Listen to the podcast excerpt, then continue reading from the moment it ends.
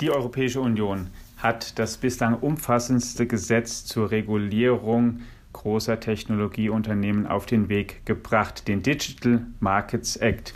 Abseits von ähm, Krieg, abseits von Pandemie haben sich ähm, Rat und Parlament darauf geeinigt, wie große Unternehmen im Internet künftig beaufsichtigt und reguliert werden sollen und was sie dürfen. Und was ist da herausgekommen? Darüber wollen wir heute sprechen und herzlich willkommen, liebe Hörerinnen und Hörer im Digitech Podcast. Und ich stelle unseren Gast vor und sage ihm herzlich willkommen. Wir sprechen darüber mit Michael König, der sich darin sehr, sehr gut auskennt, denn er ist ähm, Advisor für Plattformregulierung bei der EU-Kommission und er ist einer der Verhandlungsführer der EU-Kommission, also jemand, der ganz nah und, und, und, und ähm, ganz, ganz ähm, detailliert miterlebt hat, wie die Verhandlungen liefen und was jetzt in diesem neuen Gesetz steht und wie jetzt das neue Rahmenwerk für das Internet in Europa sein wird. Herzlich willkommen, lieber Herr König. Ja, guten Tag, Herr Armbruster, und vielen Dank für die Einladung. Ja, mein Name ist Alexander Armbruster. Ich bin einer der Ressortleiter in unserer Wirtschaftsredaktion.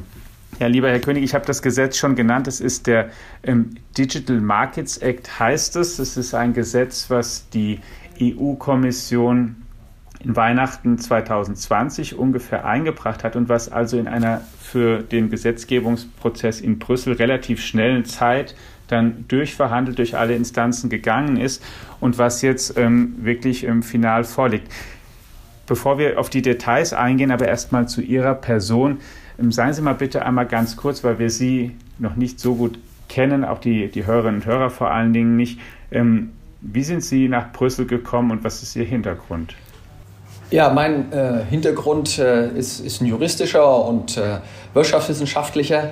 Ähm, und ich habe meine, meine, berufliche Karriere äh, in, in, der deutschen Kartellbehörde beim Bundeskartellamt begonnen.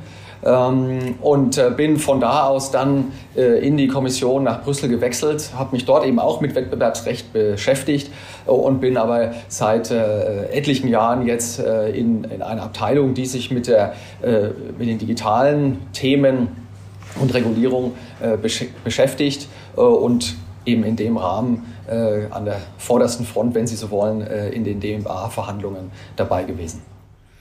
Und jetzt, wenn Sie nach den Verhandlungen mal ähm, zusammenfassen müssten, was die Quintessenz dessen ist oder die wichtigsten Punkte des Digital Markets Acts, können Sie die einmal uns erklären? Ja, also der ähm, Digital Markets Act, der beschäftigt sich ja mit der ökonomischen Macht großer Online-Plattformen Vielleicht ganz äh, hilfreich zu erläutern, dass das äh, Teil eines Pakets war. Und ähm, der andere Teil, der Digital Services Act, beschäftigt sich äh, auch mit den großen Online-Plattformen, aber mehr mit gesellschaftlichen Themen wie zum Beispiel illegalen Inhalten. Und beim DMA geht es um ähm, Plattformen äh, und ihr Verhältnis zu den Unternehmen, die von ihnen abhängig sind. Ähm, also ganz äh, konkret ähm, zum Beispiel Händler, die über große Online-Marktplätze hier äh, ihre äh, Kunden suchen und in dieser Form eben immer mehr von diesen großen Plattformen abhängig sind. Und hier haben wir für diese Plattform ähm, einen Regelkatalog aufgestellt, der gerade diese, diese Machtposition eingrenzt und verhindern soll, dass diese Unternehmen insbesondere gegenüber den unabhängigen und den abhängigen Unternehmen hier unfaire Praktiken anwenden, die im Endeffekt auch zum Nachteil des Verbrauchers führen. Das ist also eine der ähm, wirklichen Neuerungen, auch wenn man das vergleicht mit bisherigen ähm, Regulierungen oder, oder Gesetzesbeiträgen ähm, fürs Internet. Es gibt zum Beispiel eben im DMA im Artikel 5 eine schwarze Liste. Das sind wirklich ähm, Verbote stehen da einfach drin, ganz strikt aufgelistet. Absolut. Wir haben, ähm, und das kommt auch vor meinem Hintergrund. Ähm, wir haben ja bisher äh, sowohl jetzt auf nationaler Ebene durch das Bundeskartellamt, aber auch bei der Kommission äh, in Einzelfällen solche Praktiken aufgenommen und aufgegriffen im, äh, über das äh, Kartellrecht. Ähm, und das hat auch schon zu Erfolgen geführt. Nur ähm, das sind eben und bleiben Einzelfallentscheidungen. Das heißt, wenn wir ähnliche Verstöße bei anderen Unternehmen aufgreifen wollen, müssen wir das Verfahren nochmal neu aufrollen mit den allen Möglichkeiten, jetzt die auch vor Gericht anzufechten und so weiter. Und der, die MA ist davon inspiriert und setzt jetzt quasi einen Katalog von klaren Regeln, von schwarzen äh, Klauseln oder schwarzen Praktiken auf der einen Seite, aber auch von Verpflichtungen, konkreten Verpflichtungen, was die äh, großen Unternehmen jetzt hier äh, anbieten müssen. Und die, das ist festgelegt, ohne dass das jetzt im Einzelfall nochmal festgestellt werden muss gegenüber dem Unternehmen, sondern das sind Regeln, die jetzt einzuhalten sind, sobald das Gesetz in Kraft tritt. Was sind das für Verbote ganz konkret? Was dürfen Google, Facebook und Amazon, ich nenne jetzt einfach mal die Namen der größten Internetunternehmen und Apple, was dürfen die nicht mehr? Also äh, ich bringe vielleicht mal äh, zwei, drei Beispiele, die auch ganz konkret äh, uns jetzt als Nutzer betreffen. Und eines davon ist ein Thema, das äh, ein ganz großes äh, Thema in den letzten Diskussionen auch ähm, zwischen dem Rat und dem Parlament war. Da geht es um die Interoperabilität von äh, ähm, Messenger-Diensten. Und zwar, wenn Sie das äh, kennen, heutzutage ähm, können Sie Nachrichten, wenn Sie einen Nachrichtendienst haben, nur in dem Netzwerk versenden. Ähm, das heißt aber, dass oftmals, wenn Sie bei einem kleineren Anbieter sind, Sie trotzdem den Marktführer im Grunde äh, auf Ihr Handy laden müssen, äh, um zum Beispiel an dem Chat der Eltern in der Klasse oder, in dem, äh, oder im Sportclub teilzunehmen. Und jetzt ähm, durch den, den, Digital Market Act ist jetzt eine Verpflichtung aufgenommen worden, äh, der Marktführer auf Anfrage kleineren Unternehmen zu äh, ermöglichen, die Dienste zusammenzuschalten, sodass eben dann die Nachrichten zwischen beiden fließen können. Allerdings ist es keine Pflicht, sondern nur, wenn eben der kleinere Anbieter das sinnvoll findet und der Endnutzer muss auch zustimmen. Und drittens, ganz wichtig, es darf dabei keine Einbußen bei der Sicherheit geben, also zum Beispiel End-to-End-Verschlüsselung muss, äh, muss bestehen bleiben. Aber das ist ein konkretes Beispiel, ähm, wo hier ähm, quasi die, diese sag mal, Stellungen und die äh, Positionen von den Gatekeepern konkret angegangen werden und aufgebrochen werden sollen, zum Vorteil auch von eben kleineren Anbietern ähm, und dem entsprechenden Nutzen für die, für die Endnutzer. Also ganz konkret zum Beispiel, wenn ich ähm, von WhatsApp eine Nachricht nach Signal verschicken möchte und ich bin als Nutzer, ähm, möchte ich das und Signal möchte das, dann muss man das, dann muss das ähm, ähm Meta künftig ermöglichen. Genau, wenn, ähm, wenn sich eben, wie gesagt, der, der kleinere Anbieter dafür äh, entscheidet und das sinnvoll findet, die beiden zusammenzuschalten, dann muss in der Tat der Marktführer diese Möglichkeiten anbieten. Können Sie noch zwei Beispiele, damit man noch ein bisschen ein Gefühl kriegt, was jetzt in der Verbotsliste drinsteht? sagen?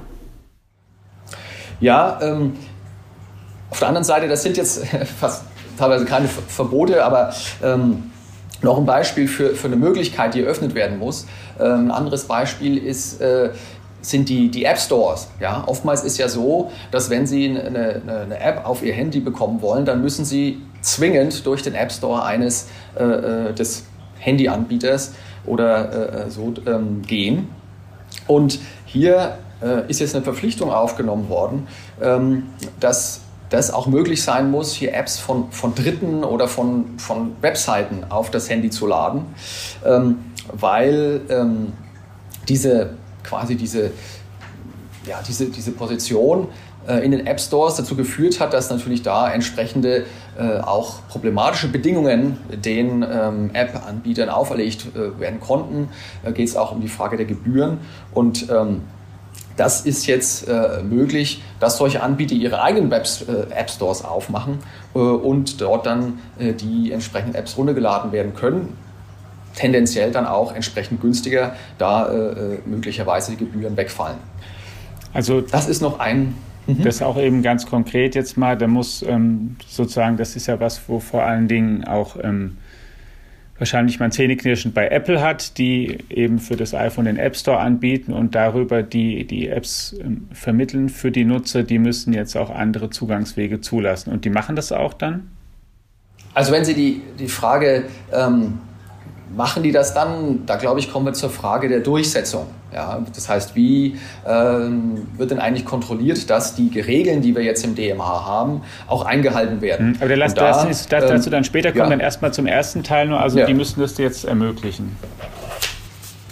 Ja, also wie gesagt, ich äh, ähm, möchte im, im, Moment keine konkreten Unternehmen äh, nennen, weil die ähm, die, die Bestimmung, welche Unternehmen jetzt in den Anwendungsbereich fallen, ähm, das basiert auf einer Einzelfallentscheidung ja, auf Seiten der Kommission. Da gibt es konkrete Schwellenwerten, äh, ne, da geht es um, um, Umsatz, da geht es um Nutzerzahlen. Ähm, und äh, wenn diese äh, Schwellenwerte ähm, erreicht sind, dann wird über eine Entscheidung das entsprechende Unternehmen in den Anwendungsbereich äh, eingebracht und muss dann äh, die entsprechenden ähm, Verpflichtungen einhalten. Und äh, das basiert eben auf auch Informationen, die, ähm, die wir im Einzelfall erst prüfen müssen. Und deswegen ähm, ist es momentan ähm, schwierig, konkret in diesem Einzelfall zu sagen, welche Unternehmen sind denn jetzt hundertprozentig äh, erfasst oder nicht. Die Rahmenzahlen, die Sie sozusagen ja vorgegeben haben in dem Act, die kann ich ja mal sagen. Ähm, es geht um Unternehmen mit einem Jahresumsatz von mindestens 7,5 Milliarden Euro, einer Marktkapitalisierung von, wenn ich es richtig im Kopf habe, 75 Milliarden Euro und 45 Millionen aktiven Endnutzern im Monat. Und der Regel unterliegen alle Unternehmen, die sozusagen größer jeweils, deren Kennzahlen größer sind als die drei, die ich nannte. Richtig? Ja, das ist richtig. Ähm, eine Kennzahl müssen wir vielleicht auch noch nennen. Und zwar ähm, müssen die nicht nur 45 Millionen End-User haben, sondern auch mindestens 10.000 gewerbliche Nutzer sozusagen auf der anderen Seite. Weil wir ähm, das, äh, der DMA definiert die entsprechenden Unternehmen als Gatekeeper, also als quasi Torwächter äh, und deswegen, weil die quasi als, ja, als Torwächter zwischen den Unternehmen, die Dienste oder, oder Produkte anbieten und ihren Endnutzern agieren. Wieder das konkrete Beispiel, so ein Online-Marktplatz, wo eben die Händler versuchen, äh, hier ihre Nutzer zu finden. Und ähm, da heißt es eben, es muss auf der einen Seite 45 Millionen Endnutzer äh, geben, die regelmäßig auf die Plattform gehen und dort äh, aktiv sind, aber auf der anderen Seite eben mindestens 10.000 Händler, äh, die dort äh, Dinge anbieten. Und darunter fällt, also das sind Regeln, die sozusagen ähm, schon mal ausdrücken, wir machen hier kein Gesetz wirklich für alle Internetunternehmen, sondern wir wollen uns die Großen rausgreifen. Sie nennen die Gatekeeper, weil die aus ihrer Sicht eine solche Macht haben, dass sie eben den Zugang zum zu wichtigen Teilen des Internets wirklich ähm, kontrollieren und darüber entscheiden. Und darunter fallen so nach ähm, gängiger Auffassung eben gerade die großen amerikanischen Internetunternehmen, Google, Amazon, Facebook, Apple, Microsoft, vermutlich auch TikTok, oder? Also das sind die, die dann erstmal davon dem Gesetz betroffen sind. Ja, absolut. Ich glaube, es ist ganz wichtig zu betonen, ähm, dass es hier nicht um horizontale Regelungen geht, die generell Regeln für alle Unternehmen im Internet aufstellen, sondern hier fokussieren wir uns wirklich auf die, auf die ganz großen Plattformen, die eben ähm, auch durch die Bildung von ganzen Ökosystemen, von Dienstleistungen um, um Kerndienste herum so eine starke Stellung bekommen haben, dass sie im Grunde für die Anbieter ja, im Grunde unvermeidbar sind, wenn sie äh, zu Endkunden durchstoßen wollen.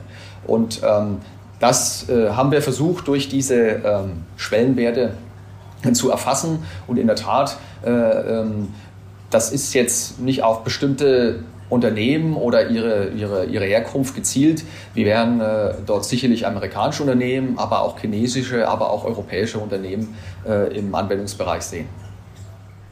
Während der Verhandlungen, die sich, ich habe ja schon gesagt, in einer relativ schnellen Zeit durchgezogen haben, sonst dauert es ja auch oft Jahre, bis so ein Gesetzgebungsprozess dann am Ende ist, ähm, müssen sich, mussten sich wie immer aber in der EU einmal das EU-Parlament natürlich damit befassen und einen gewissen Konsens darüber herstellen und dann auch die Mitgliedsländer.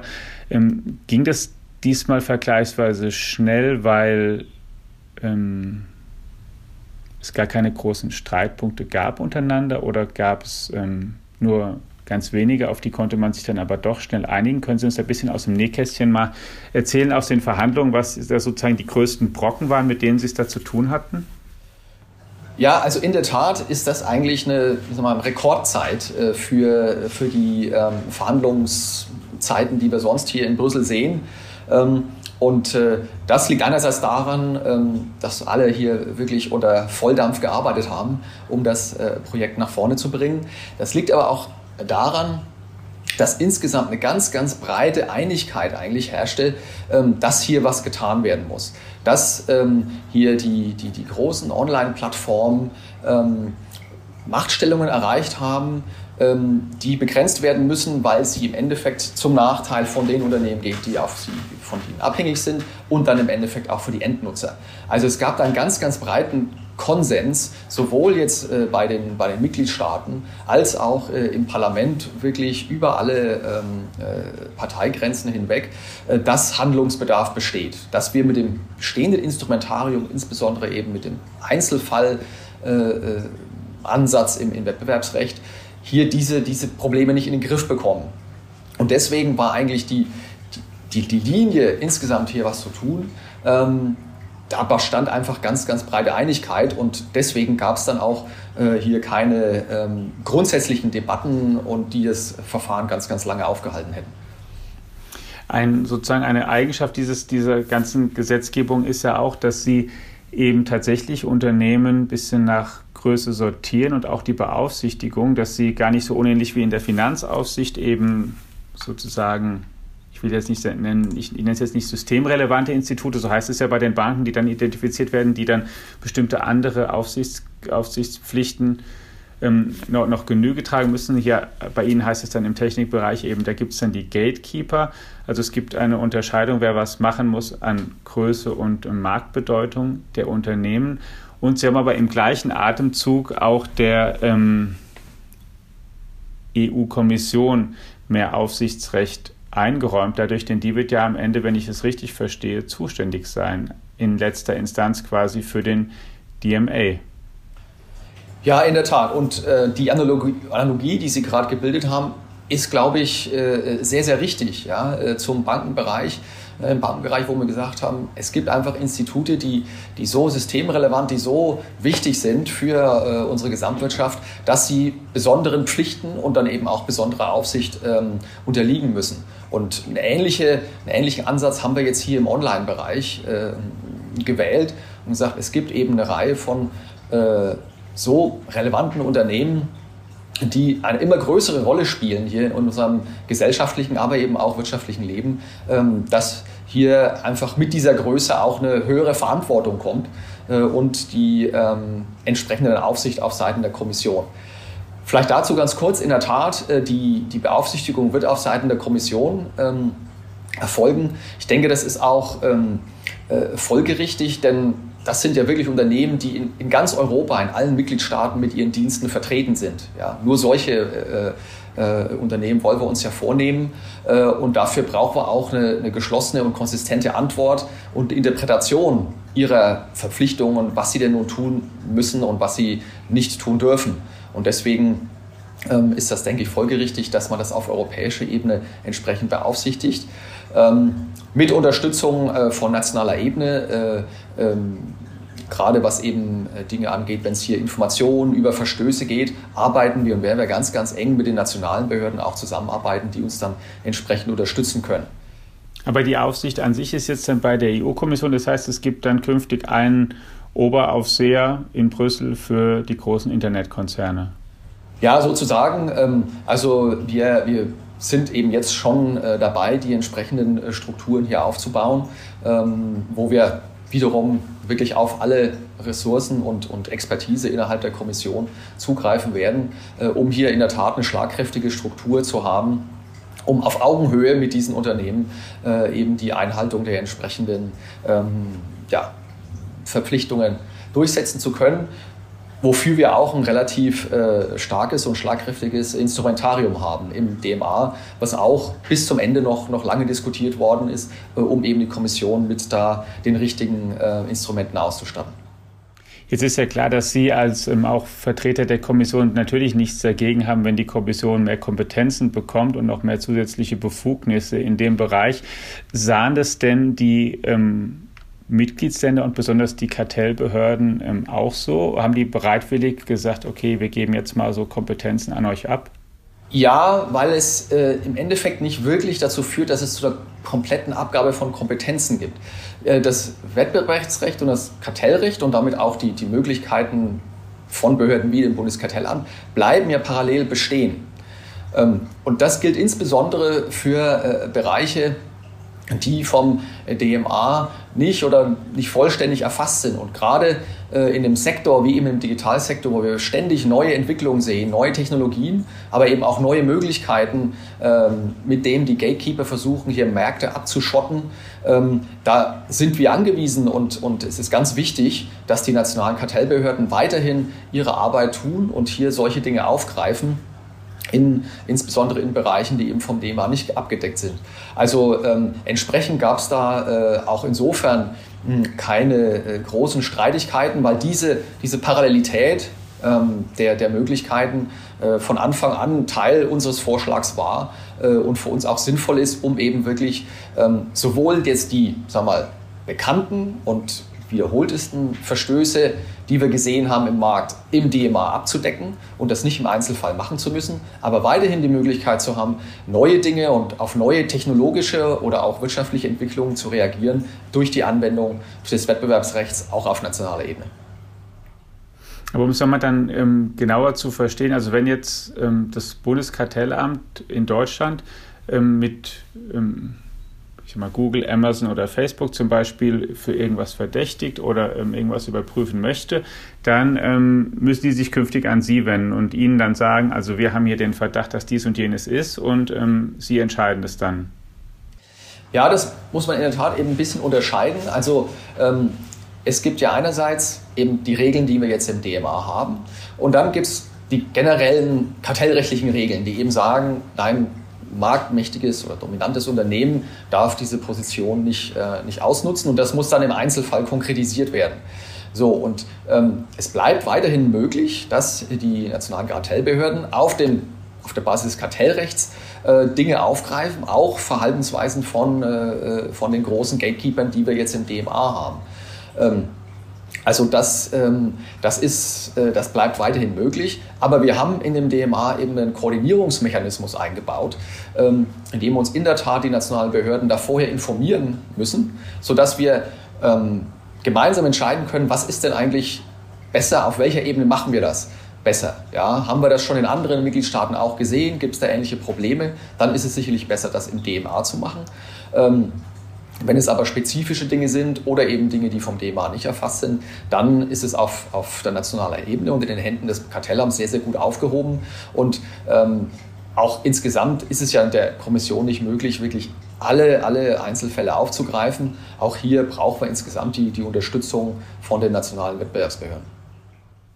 Genug Personal in Brüssel, um das zu stemmen, haben Sie aber. Oder suchen Sie noch viele? Ja, also wir haben natürlich einerseits das Personal, das auch entsprechend intern äh, mobilisiert und umstrukturiert wird und zur Verfügung gestellt wird. Äh, wir haben ja hm, ähm, haben das ja in über zwei äh, Dienststellen zusammen quasi vorgestellt und verhandelt, das Projekt und haben hier, werden auf jeden Fall die entsprechenden Ressourcen mobilisieren. Das heißt aber nicht, dass wir auch Expertise von außen brauchen, aufstocken werden, ähm, weil das hier zum Teil ja sehr, sehr technische Fragen sind, mit denen wir uns beschäftigen. Ja, Interoperabilität, äh, Algorithmen und so weiter. Da werden wir sicherlich auch noch äh, Expertise von außen äh, einholen werden. Äh, aber das ähm, ist auf dem Weg und wir sind zuversichtlich, dass wir, wenn der BMA dann ähm, im Frühjahr nächsten Jahres äh, in Kraft tritt, dass wir entsprechend schlagkräftig aufgestellt sind. Mit wie vielen Leuten dann ungefähr? Also in Brüssel, wie viel gehören dann zur, sozusagen zur neuen Internetaufsicht in Brüssel? Also wir haben in dem, mit dem Gesetzesvorschlag ähm, eine Schätzung von ungefähr 80 äh, Mitarbeitern ähm, mit vorgelegt.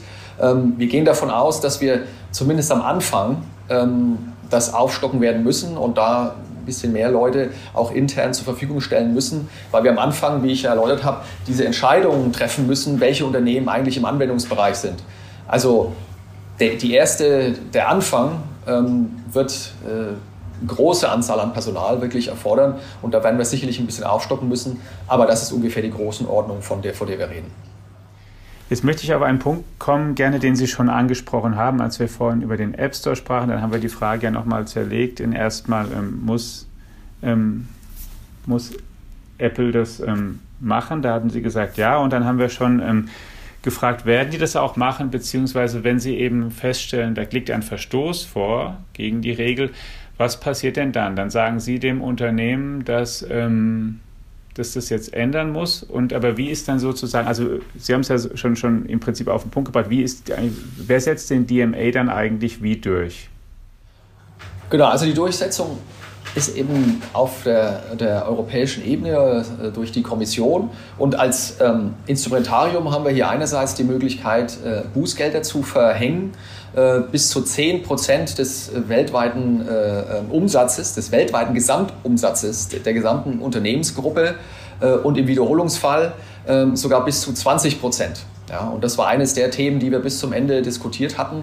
Ähm, dass es eben hier eine Möglichkeit gibt, wirklich bis zu 20 Prozent zu gehen. Und da reden wir wirklich von also Billiardenbeträgen, äh, oder Milliardenbeträgen, Entschuldigung, Milliardenbeträgen, ähm, die, ähm, wenn wir hier uns wirklich die Unternehmen ansehen, mit denen wir hier zu tun haben. Ja, also das ist ähm, schon mal eine Möglichkeit. Aber darüber hinaus gibt es auch die Möglichkeit, wenn es zu eben wiederholten und systematischen Verstößen kommt, äh, dass wir hier weitere Auflagen machen, die auch in den strukturellen Bereich reingehen können. Also was heißt struktureller Bereich? Da geht es dann auch wirklich, ich sag mal, in letzter, in letzter Möglichkeit, ähm, auch die Möglichkeit, hier Geschäftsteile äh, zu trennen. Und auch das war äh, eine Diskussion, die wir bis zum Ende geführt haben, die Möglichkeit, auch zukünftige ähm, ähm, ähm die, die, den Erwerb von zusätzlichen Unternehmen, also Fusionen, ähm, für eine Zeit lang für Gatekeeper zu unterbinden. Okay, also Tim Cook, um es nochmal Platz ähm, zu sagen, muss nicht ins Gefängnis hier in Europa, wenn was nicht läuft, aber Apple müsste ganz schön viel Geld zahlen. Also in der Tat, ähm, einerseits haben wir eben das finanzielle Instrumentarium, was, wenn man eben die Beträge ansieht, doch äh, dann äh, in Regionen kommt, wo das auch den solchen Unternehmen wehtun wird und das eine abschreckende Wirkung hat. Ähm, aber ich denke auch, das andere Element, wo man eben sagt, es gibt noch andere Auflagen, die wir machen können, bis hin zum strukturellen Bereich. Ich denke, das ist äh, eine Sache, die, die auf jeden Fall, das ist auch eine, sag ich mal, eine Premiere äh, sozusagen in der Form ähm, und die entsprechend auch aus unserer Sicht die, die Abschreckungswirkung haben wird, dass hier es erst gar nicht zu den Verstößen kommt.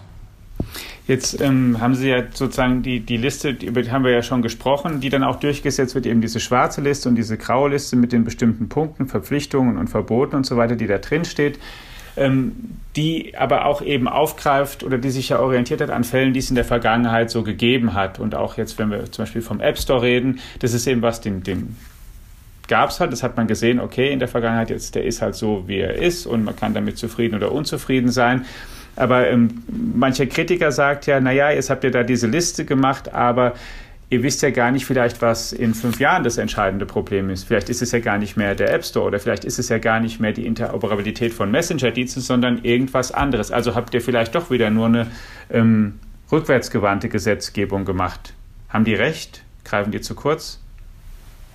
Das greift aus meiner Sicht zu kurz, ähm, weil ähm, uns war diese, diese Frage ja auch bewusst, als wir den äh, ähm, DMA zusammengestellt haben. Und deswegen haben wir hier Mechanismen eingebaut, ähm, die uns erlauben, eben auch Schritt zu halten mit technologischen Entwicklungen und neuen äh, Fragen, die auftreten können.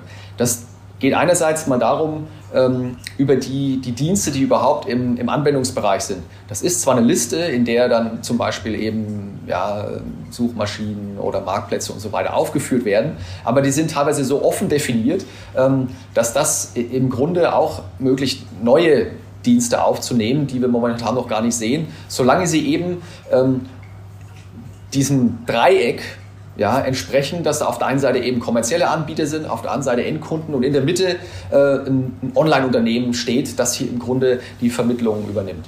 Also da haben wir schon genügend offene Begriffe, um, um auch in die Zukunft zu sehen. Und wir haben auch äh, am Ende zum Beispiel äh, neuere Entwicklungen wie die, die äh, Voice Assistance oder Virtual Assistance auch noch mit explizit mit in den Bereich hier aufgenommen, in den Anwendungsbereich.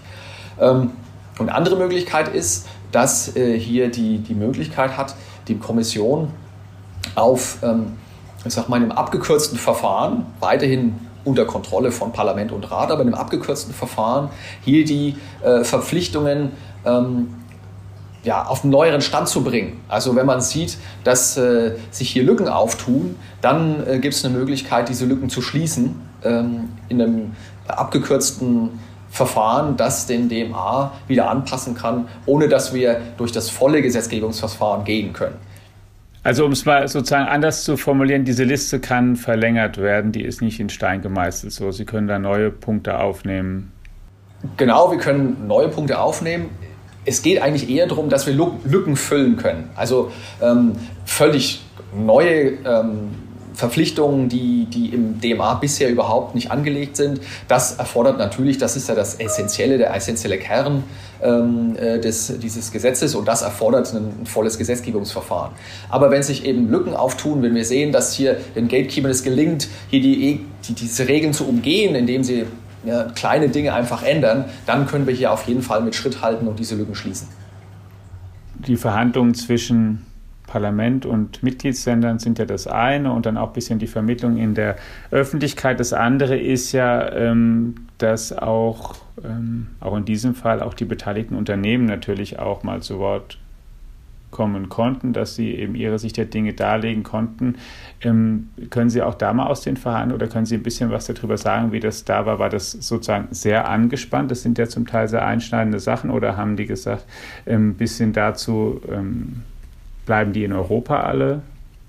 Gehen die teilweise weg? Haben die gesagt, ihr seid irre?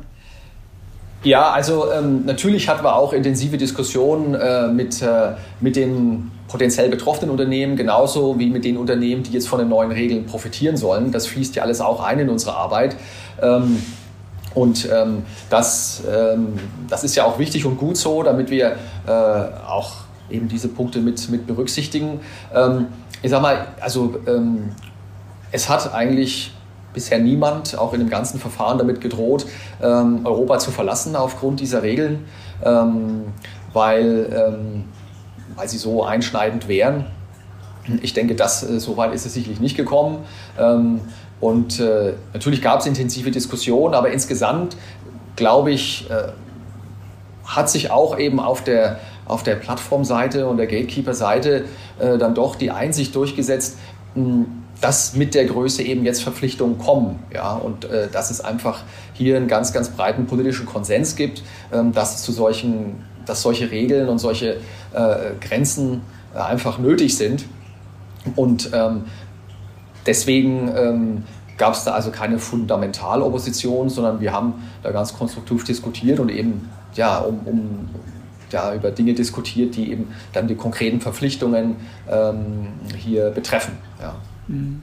Sie haben schon gesagt, es gibt, die unter das neue Gesetz fallen, ganz viele Unternehmen wahrscheinlich, auch aus verschiedenen ähm, Ländern. Natürlich fällt aber gleichwohl auf, ähm, dass, weil es eben um die Größten geht, dass vor allen Dingen erstmal betroffen sind die bekannten amerikanischen ähm, Konzerne, was wiederum vielleicht ja nicht nur die erzürnt, sondern ähm, ähm, vielleicht ja auch Washington interessiert.